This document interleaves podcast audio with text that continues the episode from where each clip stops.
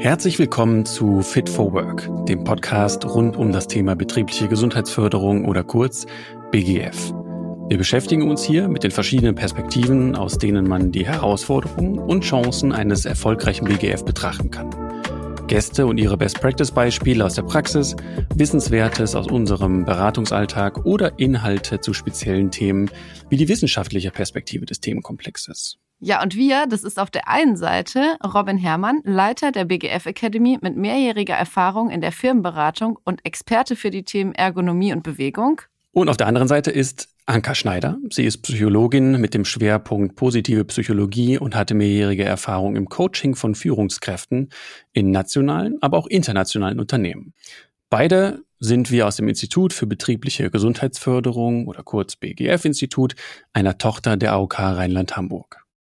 Ja, und unser erster Gast, Paul Seewald, weist direkt eine schöne Besonderheit auf. Paul ist nämlich ein geschätzter Kollege von uns und ist Teil unseres internen BGF-Teams. Nun stellt sich vielleicht die Frage, warum haben wir direkt die erste Folge mit einem internen Gast besetzt? Nun, wir sprechen ja hier in dem Podcast unter anderem über die BGF-Projekte unserer Gäste bzw. deren Unternehmen. Und so fanden wir es nur richtig, auch mal unsere eigenen Reihen zu beleuchten, unser eigenes Vorgehen darzustellen. Paul studierte seinen Bachelor an der Deutschen Sporthochschule in Köln und seinen Master an der Universität zu Köln. Seine Masterarbeit schrieb er zusammen mit einem Industrieunternehmen und befasste sich in diesem Zusammenhang mit der Mitarbeiterumfrage des Unternehmens. Hier lernte er erste Hürden, aber auch Chancen eines solchen Projektes kennen und sammelte dort also schon erste BGF-Erfahrungen. Erste praktische Erfahrungen nach dem Studium sammelte Paul in einer Einrichtung, die sich mit Suchterkrankten befasste. Hier war er als Sporttherapeut zuständig für den Bereich der Sporttherapie, baute ihn auf und initiierte so dieses Feld in der Einrichtung. Im Vorgespräch hat er mir schon berichtet, dass er dort besonders seine Soft Skills weiter ausbauen konnte, wie die Frustrationstoleranz, der Umgang mit schwierigen Situationen, aber natürlich auch der Umgang mit schwierigen Personen.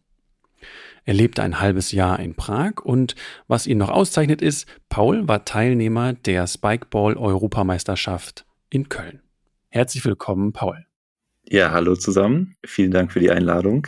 Ich freue mich, hier sein zu können und bin gespannt auf das Gespräch. Ja, auch herzlich willkommen von mir. Hallo Paul. Da würde uns natürlich als erstes mal interessieren, wie bist du überhaupt zu dem Thema interne BGF gekommen? Ja, bei uns im Institut beschäftigen wir uns ja tagtäglich schon mit diesem Thema. Und das habe ich dann auch mitbekommen, dass das intern eben genauso passiert, dass da aber durchaus auch noch Potenzial besteht. Und das war auch muss ich sagen, eine super Möglichkeit, um als Neuling im Unternehmen da nochmal ein bisschen frischen Wind reinzubringen.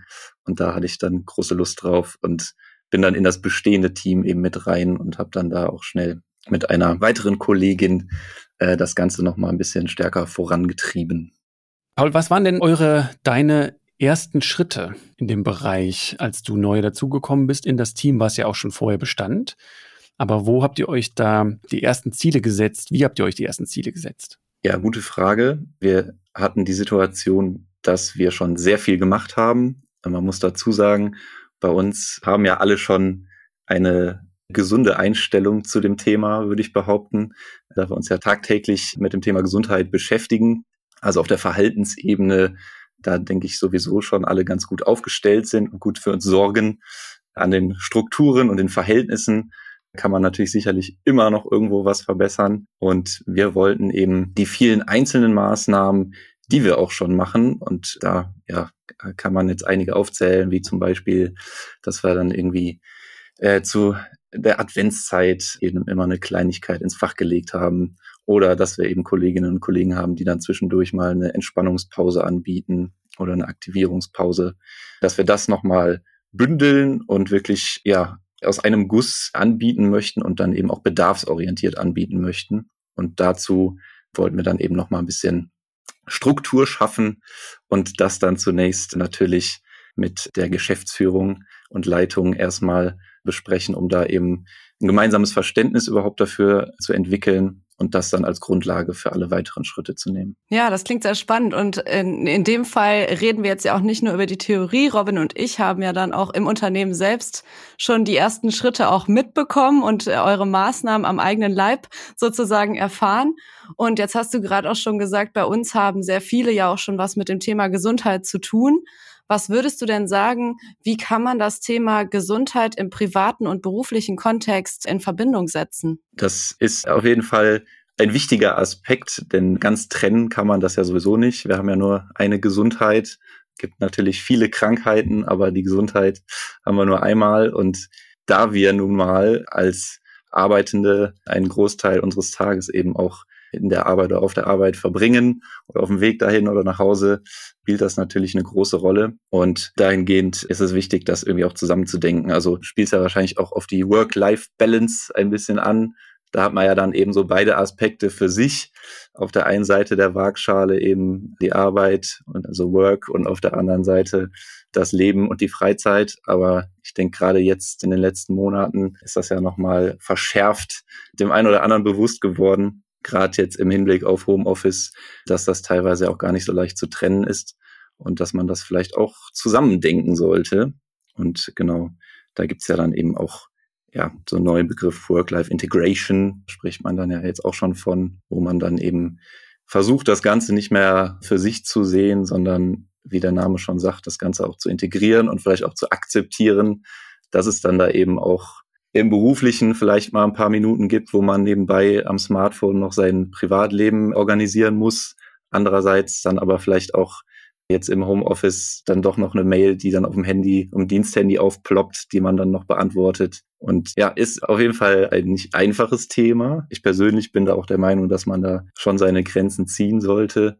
Aber ja, man sollte da auch nicht zu versteift sein. Und wenn es denn möglich ist, auch durch den Arbeitgeber, das Glück haben wir ja, das dann auch ein bisschen flexibler gestalten. Ja, ich glaube, da sprichst du was an, was uns alle in der letzten Zeit noch mehr beschäftigt hat als vorher vielleicht schon. Und äh, wenn unsere Hörer das jetzt so hören, Work-Life-Integration, gibt's da denn vielleicht so einen Tipp, wo du sagst, das hat mir jetzt persönlich zum Beispiel viel geholfen oder da haben wir jetzt bei uns gute Erfahrungen gemacht, wie man genau diese Verbindung schaffen kann? Dass das Thema Gesundheit eben einen großen Stellenwert bekommt? Wir haben da jetzt akut keine Maßnahmen implementiert für. Ich glaube, wir haben da eben jetzt jeder für sich gerade in der Homeoffice-Zeit so die Strategien entwickelt. Ich kann nur sagen, dass ich dann das Ganze eben so genutzt habe, dass ich mir erstmal klar gemacht habe, okay, es ist nicht schlimm, wenn sich das eben auch mal vermischt. Das muss man sich ja dann erstmal bewusst machen und dann aber auch zu sagen, okay, dann nutze ich das auch und mache halt eben nicht nur eine halbe Stunde Mittagspause, sondern anderthalb und setze mich aufs Fahrrad und fahre eine Runde durch die Sonne. Oder eben dann nachmittags nach Feierabend auch zu sagen, okay, jetzt ist zwar mein Wohnzimmer auch mein Arbeitszimmer, dann äh, mache ich erstmal den Laptop zu, gehe eine halbe Stunde raus und gehe spazieren oder joggen oder was auch immer und habe dann quasi den Bereich Arbeit abgeschlossen und kann mich dann meiner Freizeit widmen. Ja, und zeitgleich denke ich, wenn es durch das Unternehmen vorgegebene Arbeitszeiten gibt und Personen aber sagen, nein, ich persönlich würde total gerne vielleicht spät abends arbeiten, weil ich dann tagsüber mehr Zeit für andere Dinge verwenden kann und vielleicht nochmal um zehn in meine Mails gucke, vielleicht nochmal um halb elf bestimmte Themen abarbeite und dann nochmal zwei Stunden dran bin, dann ist es ja auch zu überlegen, ob die Unternehmenskultur sich so weit öffnen könnte, öffnen sollte, dass das auch möglich ist, ohne dass es direkt eine Limitation gibt in den Arbeitszeiten und gleichzeitig keiner der, der beiden Parteien einen Anspruchsdenken entwickeln dürfte, in meinen Augen. Ich kann meine Mitarbeiter oder meine Mitarbeiterin jetzt noch eine Mail schreiben und die liest sie nachher noch um elf, weil das macht sie ja immer. Aber so ist vielleicht auch der Arbeitsbereich in den Lebensbereich zu integrieren, wenn es denn passt. Ich denke, das ist sehr individuell. Absolut. Aber das ist auch ein guter Punkt, den du da noch nennst, weil diese Anspruchshaltung kann dann nämlich, glaube ich, wirklich leicht entstehen. Und das sollte dann natürlich auch nicht der Fall sein, dass man sich dann genötigt fühlt, eben abends um zehn auf jeden Fall nochmal in die Mails zu gucken.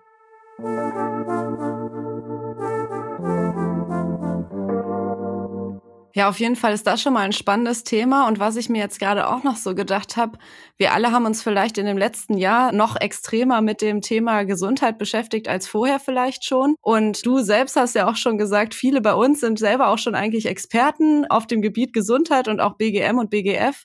Wie sagst du denn, sollte man sich verhalten, wenn man Kolleginnen und Kollegen hat, die selbst mit dem Thema auch schon sehr bewandert sind und sich sehr viel damit beschäftigen? Ich würde sagen, warum nutzt man nicht deren Kompetenz auch einfach? Und genau das haben wir auch gemacht.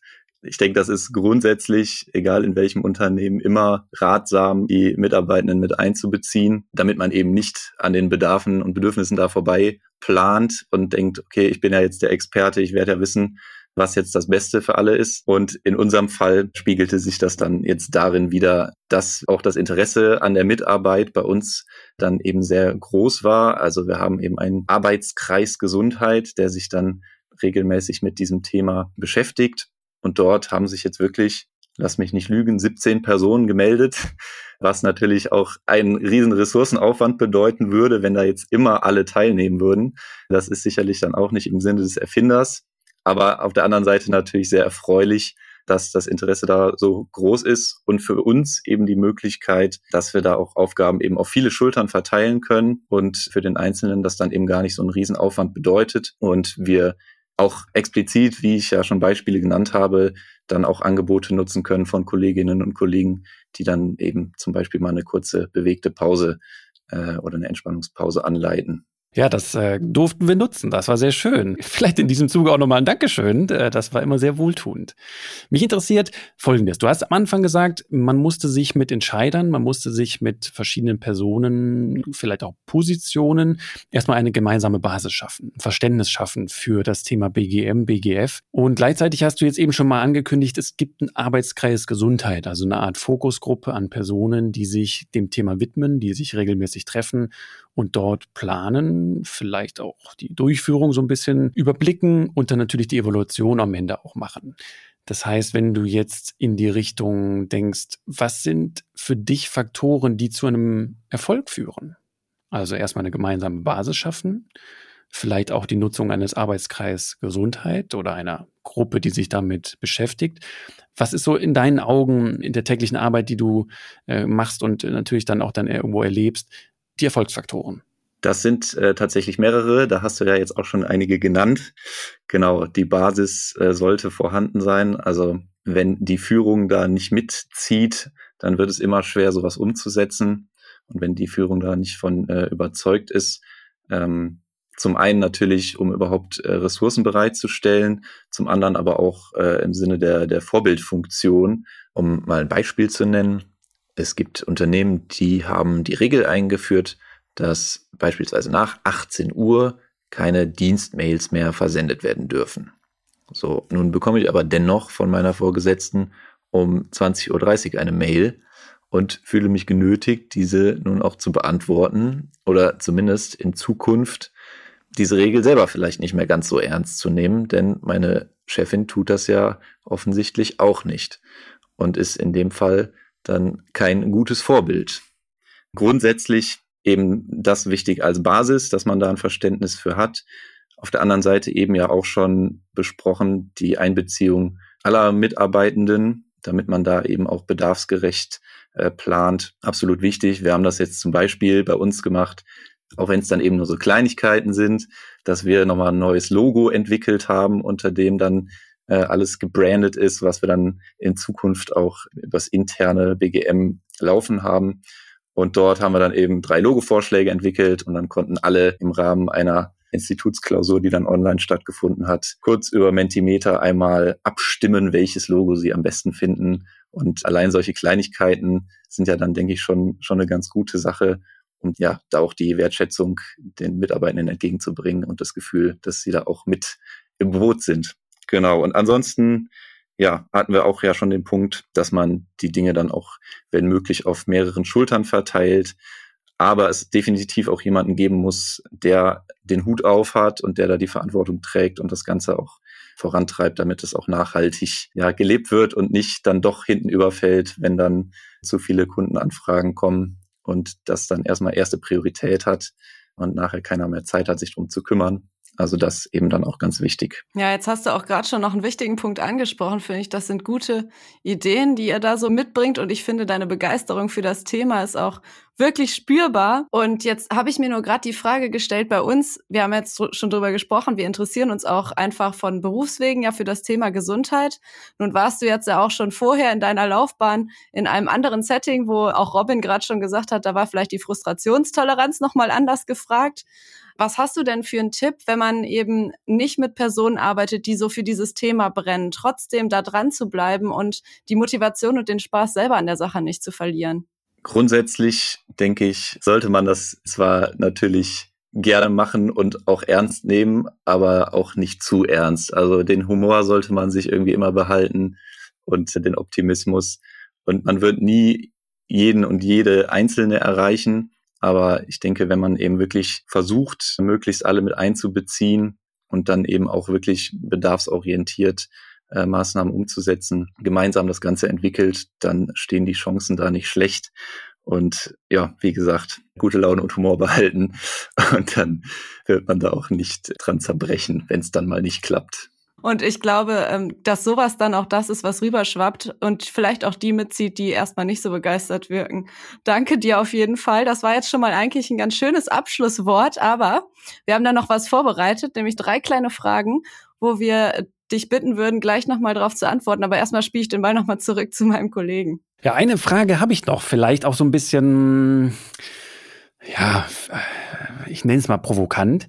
Hast du, oder vielmehr, wenn man es direkt zuspitzt, was hast du aus der Arbeit mit den Suchterkrankten genommen oder vielleicht mitgebracht, die du jetzt auch im Bereich der BGF anwenden kannst? Welche Eigenschaften, vielleicht auch welche Vorgehensweisen sind die beiden Bereiche vergleichbar?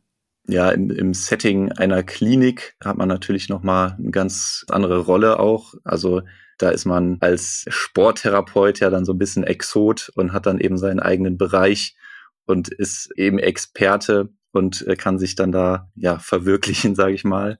Und in unserem Unternehmen jetzt habe ich dann natürlich die charmante Situation, dass ich ganz viele erfahrene Kolleginnen und Kollegen um mich herum habe und dann eben auch selber mich da in die Richtung noch weiterentwickeln kann.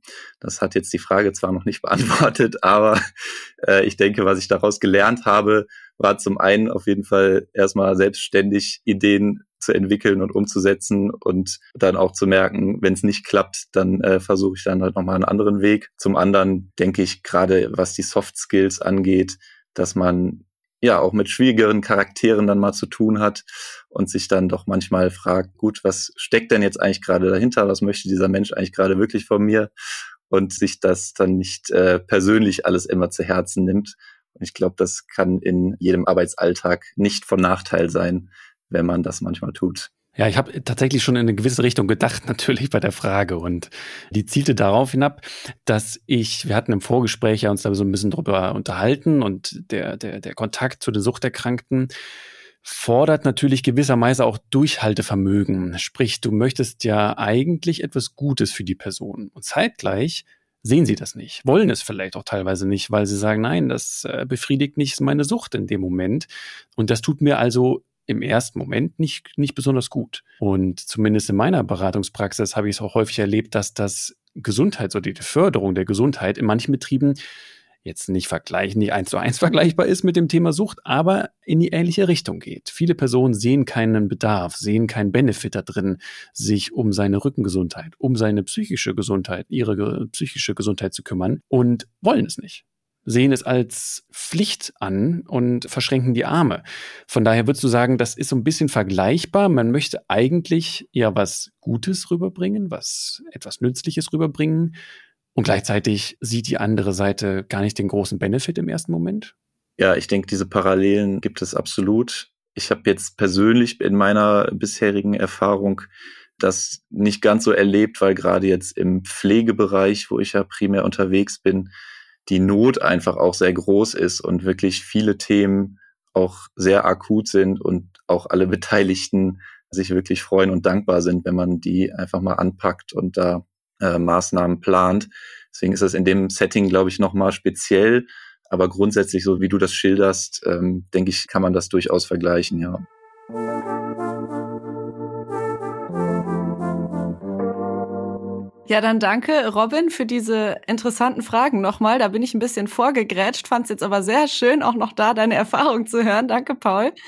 Und jetzt würden wir tatsächlich zu den letzten drei Fragen vorstoßen, die wir uns noch überlegt haben, wo wir uns freuen würden, wenn du ähm, möglichst knapp, vielleicht in einem Satz oder einem Stichwort, diese Fragen noch zum Abschluss für uns beantworten würdest. Und zwar wäre die erste Frage, was an deiner Arbeit im Bereich Gesundheitsförderung hat dich denn bisher am meisten verblüfft? Ich denke doch, äh, dass ich zunächst ein bisschen naiv an die Sache herangegangen bin und dann doch verblüfft war, dass es wirklich unumgänglich ist, dass wirklich jemand verantwortlich ist und den Hut auf hat, um so einen Prozess äh, nachhaltig zu implementieren und dass es ohne doch wirklich sehr, sehr schwer ist.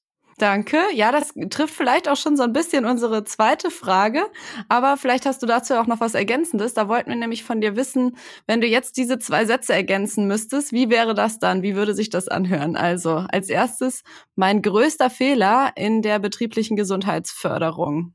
Punkt, Punkt, Punkt. War es zu viel auf einmal zu wollen und gerade auch trotz dessen, dass man vielleicht analysebasiert erstmal äh, angefangen hat, und dann da viele Bedarfe auf einmal sieht, sich erstmal zu priorisieren, wo fangen wir an und nicht direkt alles auf einmal machen zu wollen, weil dann wird es auch schwierig und die Erfolgsaussichten sind meiner Meinung nach dann etwas geringer. Hm, kann ich mir vorstellen. Was war denn dann dein größter Triumph in der BGF? Hm, ja, ich habe sogar zwei. Zum einen jetzt gerade akut, nämlich ein Beispiel, was mir einfällt, was ein schönes Beispiel ist, wie einfach wirklich manchmal auch Kleinigkeiten äh, schon ähm, Dinge bewirken können.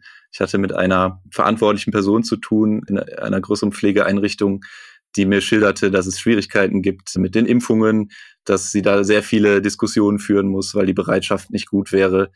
Und äh, dann habe ich ihr ein YouTube-Video empfohlen, ganz äh, unkonventionell, was ich eben zufällig mitbekommen hatte, wie von Quarks, wo einfach mal ganz sachlich erklärt wird, wie funktionieren diese Impfungen, was gibt's für Risiken und in welchem Verhältnis steht das alles. Und das hat sie dann über interne Kanäle geteilt und hat mir ein paar Wochen später berichtet, dass sie eine wunderbare Impfquote hatten und sich fast alle haben impfen lassen. Und solche Kleinigkeiten, wenn die dann so einen Impact haben, freuen einen natürlich ungemein. Ja, und da ist eben auch der Kreativität keine Grenze gesetzt, ne? Da auch mal den unkonventionellen Weg zu gehen, finde ich auf jeden Fall eine spannende Erfahrung, was du da mit uns geteilt hast. Danke. Und den zweiten Triumph wollen wir dir natürlich nicht nehmen, den darfst du auch noch nennen. yes, vielen Dank. Genau. Der hat dann auch wieder mit unserem internen WGM zu tun. Ich denke, das äh, war eben auch gerade für meine Kollegin und mich, die wir das ja zusammen machen, eben ein Erfolgserlebnis, weil wir sehr viel Arbeit reingesteckt haben, um das eben nochmal grundsätzlich äh, ein bisschen ähm, ganzheitlicher zu konzipieren und auf neue Beine zu stellen und das dann eben auf unserer Institutsklausur präsentieren durften, wo dann alle Mitarbeitenden teilgenommen haben in digitaler Form und da dann einfach nochmal zu merken, wie viel positive Rückmeldung kommt und wie sehr alle Kolleginnen und Kollegen das dann wertschätzen und sich auch freuen und das auch sehen, äh, was wir dann da eben ja für die Gesundheit unserer Belegschaft tun. Das war dann auch ja absolut ein Erfolgserlebnis und da weiß man dann, warum man es tut. Ja, manchmal braucht es ein bisschen länger, bis man die Früchte ernten kann, aber die sind dann umso saftiger manchmal, oder? dann habe ich als letzte Frage noch für dich vorbereitet. Wenn du jetzt nochmal zurückgehen könntest in die Zeit, bevor du mit BGF angefangen hast, was würdest du denn dann aus der heutigen Sicht deinem Vergangenheits-Ich sozusagen raten?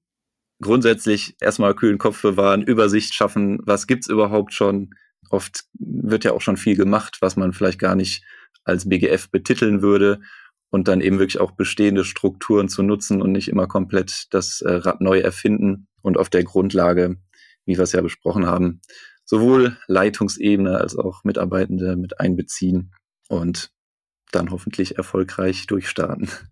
Ja, vielen Dank, Paul. Das war sehr spannend, äh, von deinen Erfahrungen zu hören und auch mal von der anderen Seite, wo wir das selbst erleben, aber was da so hintersteckt, auch im Alltag. Danke, dass du deine persönlichen Erfahrungen mit uns geteilt hast. Ich hoffe, die Hörerinnen und Hörer konnten davon auch was für sich mitnehmen. Und dann gebe ich den Ball nochmal ab an Robin.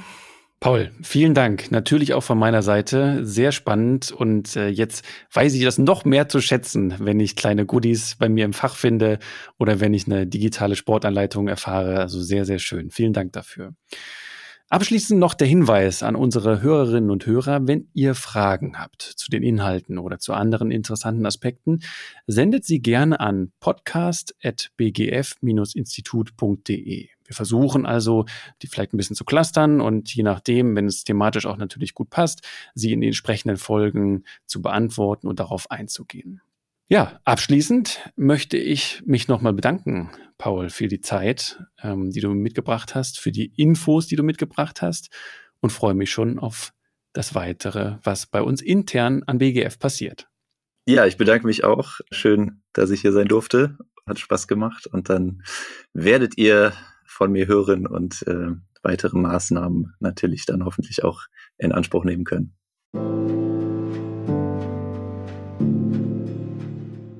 Okay, sehr spannendes Gespräch.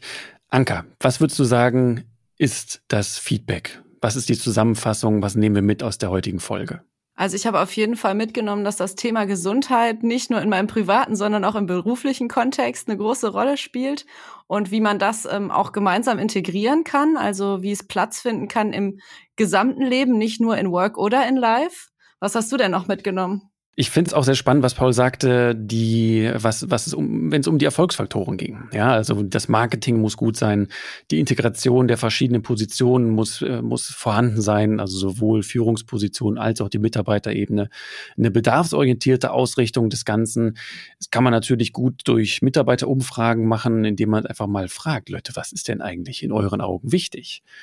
Und ganz wichtig finde ich aber auch den Aspekt, den er nannte, den Kopf nicht hängen lassen. Vielleicht alles mit ein bisschen Humor sehen und selbst wenn also jemand sagt, nein, das ist überhaupt nichts für mich, was ihr hier aufgesetzt habt, dann ist es so. Man kann nicht alle erreichen, aber dass man den Mut und die, die Lust an Gesundheitsförderung nicht verliert. Ja, dann wollen wir uns an dieser Stelle natürlich auch ganz herzlich bei euch allen bedanken, dass ihr zugehört habt. Wir hoffen, ihr habt ähm, Spaß und Freude auch am Thema BGF nochmal neu entdeckt oder vertieft und freuen uns natürlich auch darauf, wenn ihr dann bei der nächsten Folge wieder einschaltet. Und lasst uns, wie gesagt, in der Zwischenzeit gerne eure Fragen zukommen. Wir freuen uns darauf, mit euch in Kontakt zu treten.